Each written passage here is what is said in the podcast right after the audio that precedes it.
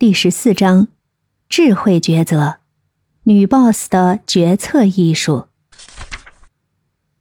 在现代社会，作为女性领导者的你，常常需要在各个领域做出关键决策。但是呢，面对复杂的问题和多样的选择，决策并非易事。本章将带领你探索智慧抉择的艺术，你会学会在压力下冷静决断，以稳赢的决策力引领成功之路。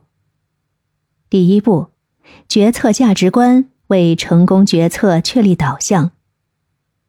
在决策之初，你需要明确自己的核心价值观和长期目标。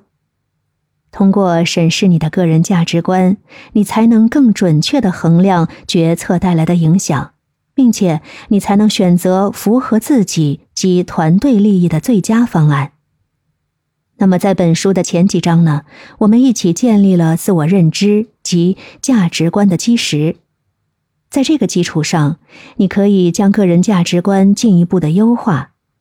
优化个人价值观是一个非常有意义并且持续的过程。这个过程包括哪些方面呢？第一，学习与拓展视野。你可以通过学习、阅读和接触不同文化背景，扩展视野，理解多样性，可以帮助你更全面的看待事物。第二，倾听他人观点。当你虚心听取他人观点，包括不同的意见，从中了解其他人的想法，你可以更加客观的看待问题。第三，尊重和道德。在做决策时，你要始终遵循道德原则，尊重他人的权利和需求，坚持诚实、诚信和责任感。第四，立足长远。你不仅要考虑眼前利益，也要考虑决策对未来的影响。着眼于长远发展，而不是短期的回报。第五，接纳变化，灵活应对变化是重要的个人价值观，这将帮助你在不确定的环境中做出明智决策。第六，识别个人偏见。你需要识别自己的偏见和成见，以避免他们对你的决策的干扰。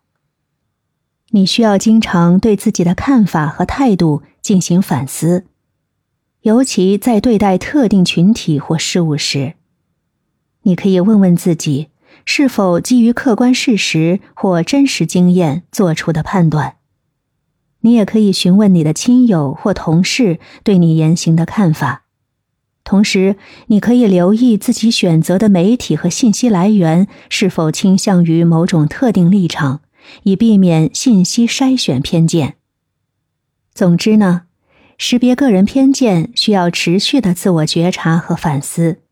通过不断努力，你将可以更客观的看待事物，减少偏见对你所做的决策和互动的影响。